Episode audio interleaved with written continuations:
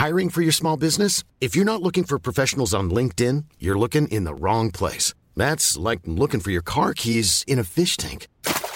LinkedIn helps you hire professionals you can't find anywhere else, even those who aren't actively searching for a new job but might be open to the perfect role. In a given month, over 70% of LinkedIn users don't even visit other leading job sites. So start looking in the right place. With LinkedIn, you can hire professionals like a professional. Post your free job on linkedin.com slash people today. This Mother's Day, celebrate the extraordinary women in your life with a heartfelt gift from Blue Nile. Whether it's for your mom, a mother figure, or yourself as a mom, find that perfect piece to express your love and appreciation. Explore Blue Nile's exquisite pearls and mesmerizing gemstones that she's sure to love. Enjoy fast shipping options like guaranteed free shipping and returns. Make this Mother's Day unforgettable with a piece from Blue Nile. Right now, get up to 50% off at BlueNile.com. That's BlueNile.com. Bonjour, c'est Jules Lavie pour Code Source, le podcast d'actualité du Parisien. Le 14 décembre, Code Source a raconté comment la loi immigration promise par Emmanuel Macron en 2022 s'est transformée en chemin de croix pour sa majorité avec le vote, quelques jours plus tôt, d'une motion de rejet. Nous vous résumons la suite des événements. Aujourd'hui, le volet répressif de ce projet de loi a été fortement durci à la demande des républicains. Le texte remanié a finalement été adopté par le Parlement le 19 décembre. Problème, tous les députés Rassemblement national ont voté pour, alors que 20 députés de la majorité présidentielle ont voté contre. Signe d'une fracture au sein du parti Renaissance et preuve des limites du en même temps prôné par Emmanuel Macron. Récit de deux chefs adjoints du service politique du Parisien, Valérie Acco et Marcelo Vesfred.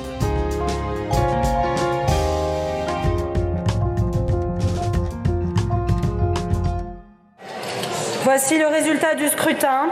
Votant 548, exprimé 535, majorité 268, pour 270, contre 265. L'Assemblée nationale a adopté. En conséquence, le projet de loi est rejeté. Le lundi 11 décembre, l'Assemblée nationale refuse d'examiner le projet de loi sur l'immigration, comme on l'a raconté dans un précédent épisode de Code Source. Valérie Acco, comment cet échec parlementaire est vécu par Emmanuel Macron? Bah, Emmanuel Macron, il reste droit dans ses bottes. Hein. Euh, son gouvernement n'a pas pu faire passer son texte, son projet de loi sur l'immigration, enfin pas pu le faire examiner à l'Assemblée parce que les oppositions ont voté la motion de rejet. C'est une première, hein, comme dans l'histoire politique. Mais au lieu de se remettre en cause, au lieu de se dire j'abandonne ce texte, eh ben, il continue envers et contre tout. Et en fait, il s'attaque aux oppositions politiques, notamment lors du Conseil des ministres hein, qui suit euh, cette motion de rejet à l'Assemblée, et il dénonce le tout en visant les partis, les républicains et le Parti socialiste, hein, en particulier le jeu du pire, le cynisme extrême des deux partis qui se sont partagés le pouvoir pendant 40 ans. Marcelo Vesfred, très vite, on apprend que le texte va revenir devant les parlementaires à travers une commission mixte paritaire, une CMP. C'est quoi une CMP alors c'est un objet parlementaire très peu connu du grand public, mais totalement habituel dans la vie parlementaire. Quand l'Assemblée nationale et le Sénat ne se sont pas mis d'accord en fin de parcours, ces deux chambres réunissent un petit nombre de parlementaires en quantité identique, sept députés et sept sénateurs, qui représentent les différentes familles politiques qui sont représentées au Parlement, donc c'est proportionnel. Ces députés et ces sénateurs se mettent dans une salle, il y a un petit huis clos où on discute, on se met d'accord, on fait une dernière négociation en petit comité pour trouver un compromis. Cette commission mixte paritaire doit se réunir le lundi 18 décembre. Dans les jours qui précèdent ce rendez-vous, Elisabeth Borne, la chef du gouvernement, négocie avec les leaders des Républicains, Éric Ciotti, le président du parti, ou encore Olivier Marlex, le président du groupe LR à l'Assemblée.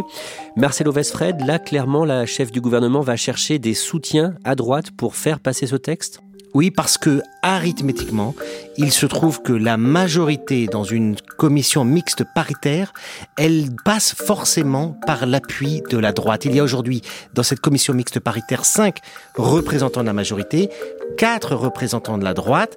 La gauche, elle n'est que spectatrice. Elle a deux socialistes qui participent et un insoumis. Autrement dit, elle regarde passer les trains. C'est une négociation entre la majorité et la droite qui va décider de l'accord final. Et forcément, la droite se retrouve à ce moment-là en position de force. elle est en mesure de pousser les feux sur un certain nombre de points qui lui paraissent essentiels.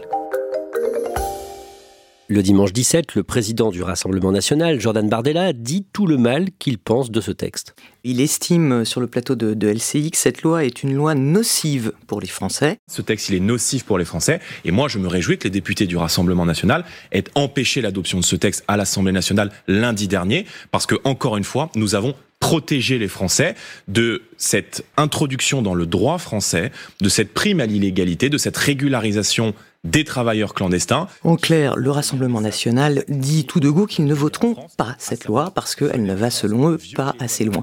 Euh, c'est vrai qu'ils ont plutôt intérêt à la jouer comme ça à ce moment-là parce que euh, on peut comprendre qu'ils veulent se différencier du gouvernement et qu'ils veulent rester leaders sur ce sujet de l'immigration qui est vraiment leur sujet à eux. Le dimanche soir encore, Elisabeth Borne négocie avec Éric Ciotti, le président des Républicains.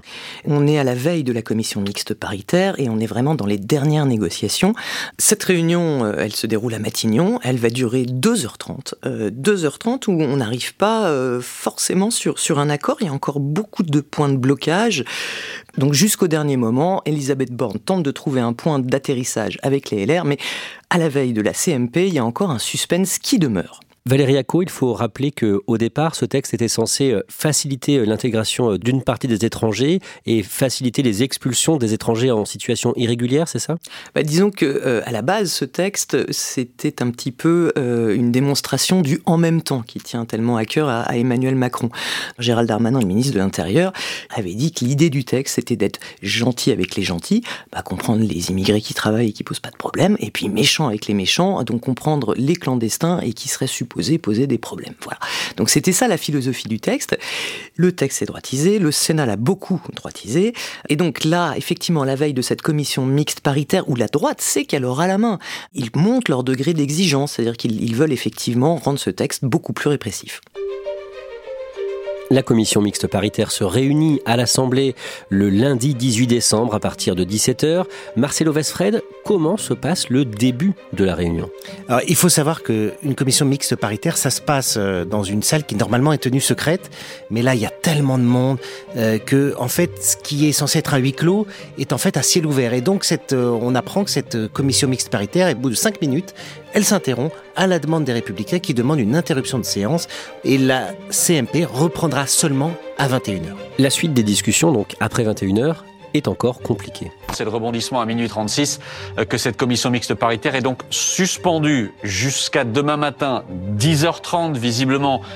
L'entente est très compliquée à obtenir entre les républicains euh, et la majorité présidentielle. Ça patine visiblement du côté de, de l'Assemblée nationale. Et tout ça n'aboutit que le lendemain matin, euh, puisque la commission mixte paritaire, ce qui est exceptionnel, se poursuit et euh, recommence le lendemain.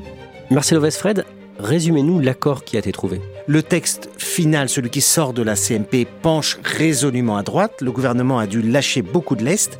Mais il y avait des points sur lesquels il n'a pas voulu bouger. Par exemple, sur les APL. Euh, les APL ne seront pas considérés comme une, une aide sociale comme les autres. Et donc, il y a une sorte. Il coupe, la poire est un peu coupée en deux. C'est-à-dire que pour un étranger ne travaillant pas, il faut attendre 5 ans pour pouvoir toucher les APL. Ça, c'était une demande de la droite. Mais s'il travaille, il ne doit attendre que 3 mois. Ça, c'est un délai beaucoup plus court obtenu euh, par la majorité. Valérie Acco, quelques heures plus tard, toujours à l'Assemblée nationale, Marine Le Pen, la présidente des députés RN, annonce sa consigne de vote vers 15h40 et ce n'est plus du tout ce que disait Jordan Bardella quelques jours plus tôt. Ah bah non, là c'est ce qui s'appelle un, changement de pied total. Hein. Jordan Bardella, rappelez-vous, il trouvait que c'était un texte qui était nocif pour les Français, donc il n'allait pas le voter.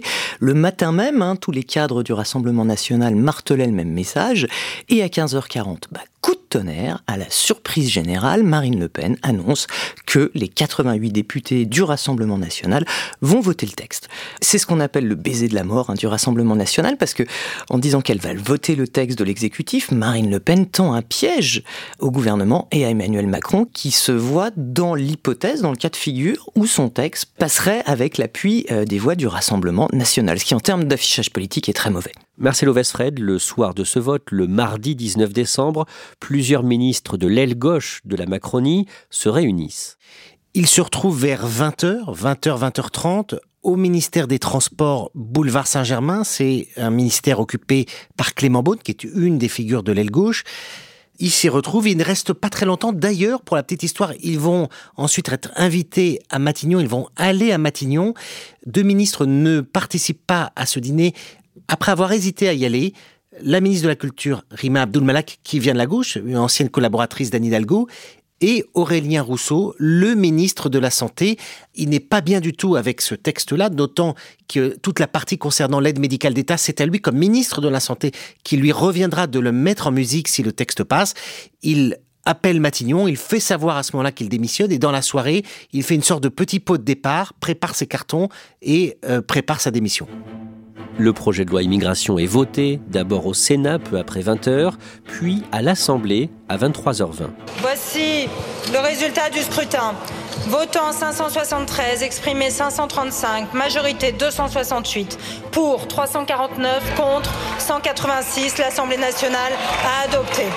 Valérie Acco, ce texte, voté aussi donc par tous les députés du RN, comme annoncé par Marine Le Pen, ne fait pas le plein dans la majorité. Oui, effectivement, et ça c'est une première, c'est-à-dire que sur les 170 députés Renaissance, il n'y en a que 131 qui votent le texte. On se retrouve quand même avec 17 abstentions, et encore plus surprenant, 20 votes contre. C'est totalement inédit depuis le début du quinquennat. D'autant que ce texte, il est adopté avec 100% des voix du Rassemblement national et 100% des voix des républicains. Si par exemple le Rassemblement national s'était mis en tête de voter contre le texte, comme il l'avait laissé entendre à une période, bah, le texte ne passait pas. Valérie Acco, vous l'avez dit, 100% des députés RN ont voté pour ce texte, et Marine Le Pen, dans sa réaction, parle d'une victoire idéologique. Pourquoi? Pourquoi est-ce qu'elle parle là-dessus, Marine Le Pen? Euh, bah, C'est que quelque part, ce texte ouvre la voie à une de ses plus vieilles idées, à savoir la préférence nationale. Enfin, en tout cas, c'est ce que disent les détracteurs du texte. Ils disent que notamment sur tout l'aspect euh, allocation, enfin prestation sociale, qui prévoit qu'il y ait un temps de carence plus important pour les étrangers euh, en situation régulière, eh ben ça crée une rupture d'égalité. Et donc ça veut dire que les Français sont mieux traités que les étrangers. Donc certains y voient en fait la patte et, euh, une des plus vieilles idées du Rassemblement national reprise par la majorité. On peut tout de même se réjouir d'une avancée idéologique, d'une victoire même idéologique du Rassemblement national, puisque est inscrit maintenant euh, dans cette loi la priorité nationale, c'est-à-dire l'avantage euh, donné aux Français par rapport aux étrangers. Valérie Acco, concrètement, qu'est-ce qui doit changer avec euh, cette loi sur l'immigration? Quels sont les points principaux? Il y a pas mal de choses qui changent et effectivement, il y a un durcissement de la politique euh, migratoire française avec cette loi. Parmi les nouveautés, il y a cette idée des quotas et d'un débat annuel à l'Assemblée. Ça, c'est une vieille demande de la droite. Euh, c'est qu'en gros, tous les ans, il devra y avoir un débat sur la question de l'immigration en France et, et tous les ans, il faudra aussi qu'on se fixe, mais sans avoir plus de précision sur quels seront les critères, tous les ans des quotas tas d'immigrés qui peuvent rentrer sur le territoire. Donc ça, c'est une des grosses nouveautés. Un gros durcissement sur le, regroupement familial également. Il faudra justifier de 24 mois euh, sur le territoire national au lieu de 18 mois pour faire venir sa famille euh, en France. Euh, il faut que ce conjoint ait plus de 21 ans, justifie d'un bon niveau en français. Donc là-dessus, ça change. il y a davantage de déchéances de nationalité, notamment pour les personnes qui ont commis un homicide sur une personne dépositaire de l'autorité publique. Donc ça, c'est la nouveauté. Le droit du sol est modifié aussi. Hein. Il faut que maintenant les, les adolescents euh, qui sont nés en France en fassent la demande entre leurs 16 et leurs 18 ans. Beaucoup de mesures aussi sur tout ce qui est prestations sociales, avec effectivement une carence avant de pouvoir les, les, toucher, carence de 5 ans pour ceux qui ne travaillent pas, carence de 30 mois pour ceux qui travaillent. Ça descend à 3 mois pour les APL, puisque c'était un des grands sujets. Il y a aussi la création d'une caution étudiante. Donc les étudiants devront verser une somme avant de pouvoir venir étudier en France.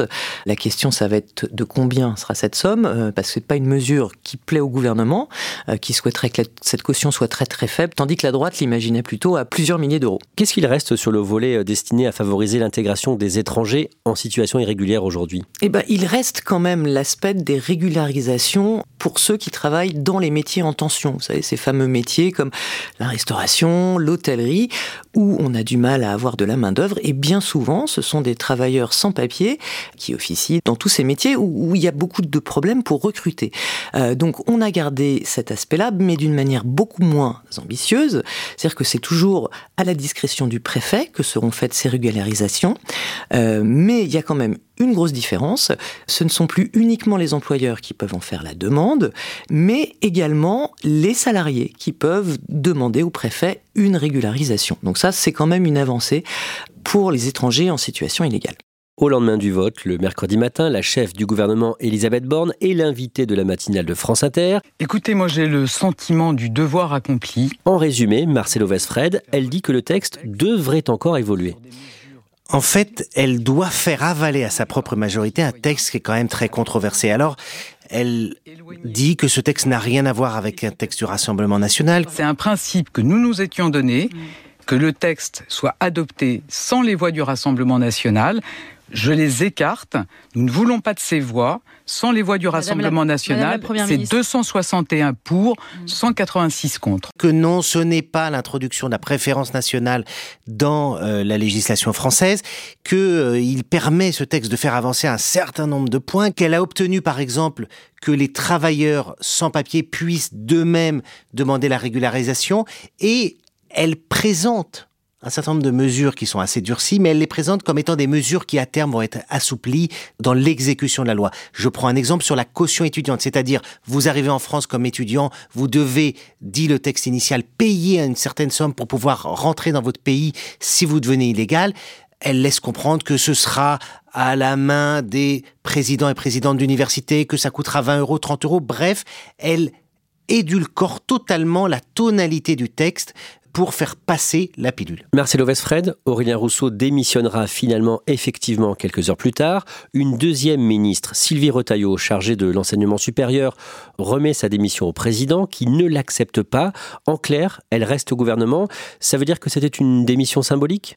Oui, c'était une façon pour elle de marquer son désaccord avec la mesure comprise dans le projet de loi, enfin dans la loi sur la caution demandée aux étudiants étrangers. C'est une façon pour elle de dire, euh, moi je ne serai pas la ministre qui euh, instaurera ça, sauf qu'elle est rassurée assez rapidement parce qu'on lui fait comprendre qu'en fait, c'était une promesse faite aux républicains, mais que les décrets, l'application réelle, etc., on verra. Elle est rassurée, elle reste au gouvernement. Le soir même, c'est au tour d'Emmanuel Macron de prendre la parole dans un média. Il est dans l'émission C'est à vous sur France 5. L'entretien se déroule à l'Élysée. Bonsoir, monsieur le président. Bonsoir, bienvenue. Quel est son message? Il prend la parole, ce n'était pas vraiment prévu.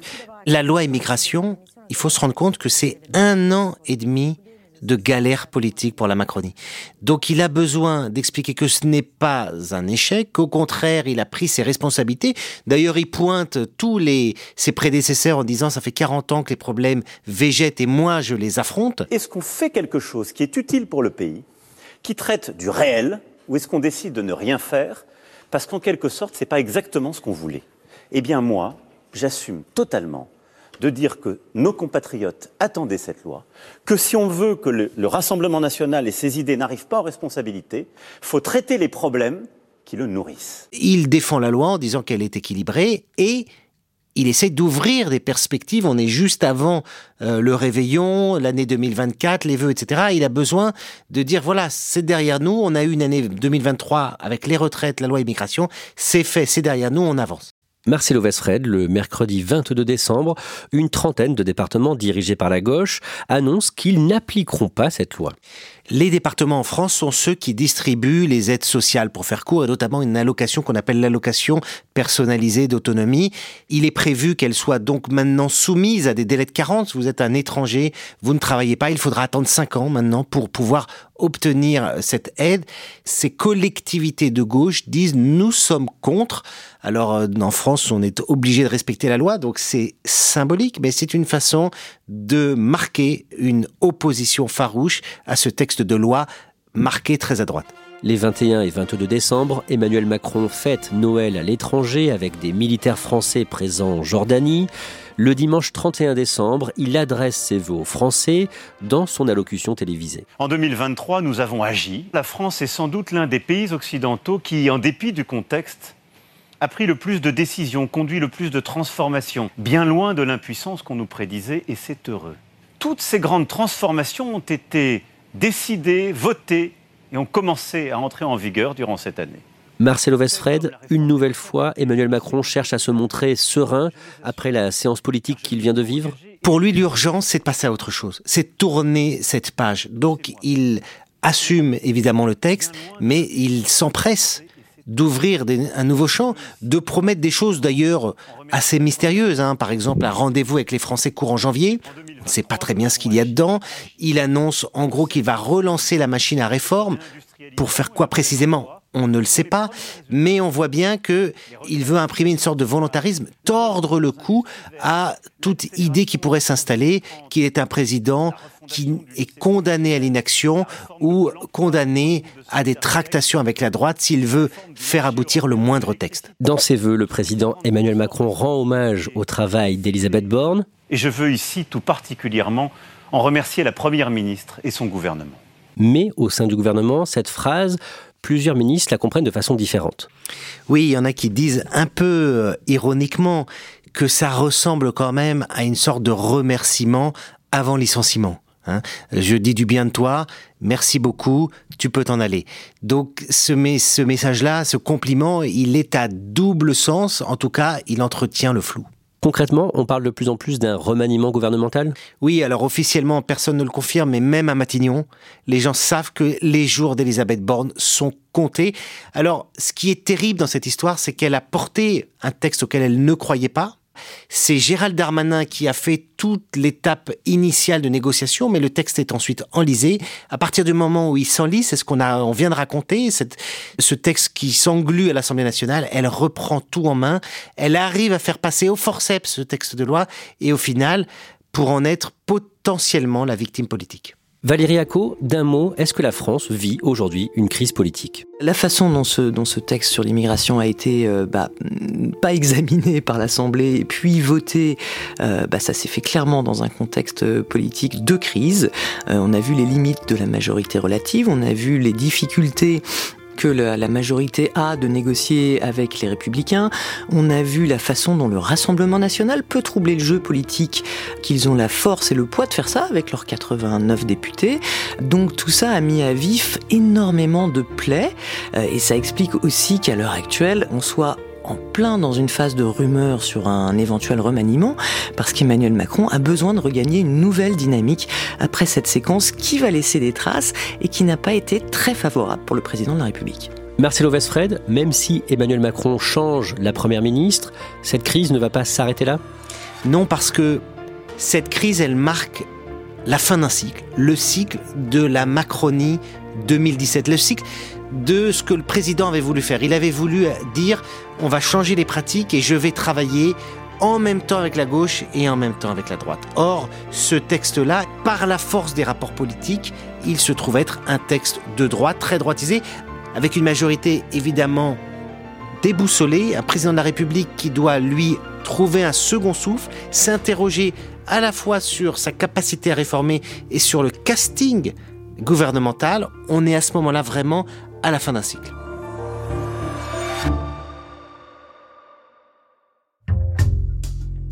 Merci à Valérie Acco et Marcelo Vesfred. Code Source est le podcast d'actualité du Parisien. Cet épisode a été produit par Barbara Gouy et Thibault Lambert. Réalisation Benoît Gillon. Si vous aimez Code Source, parlez-en autour de vous, laissez-nous un commentaire ou des petites étoiles sur votre plateforme d'écoute préférée. Vous pouvez nous écrire à cette adresse source at leparisien.fr. Code Source, c'est un nouveau sujet d'actualité chaque soir du lundi au vendredi. Et le samedi, ne ratez pas Crime Story, le podcast de faits du Parisien.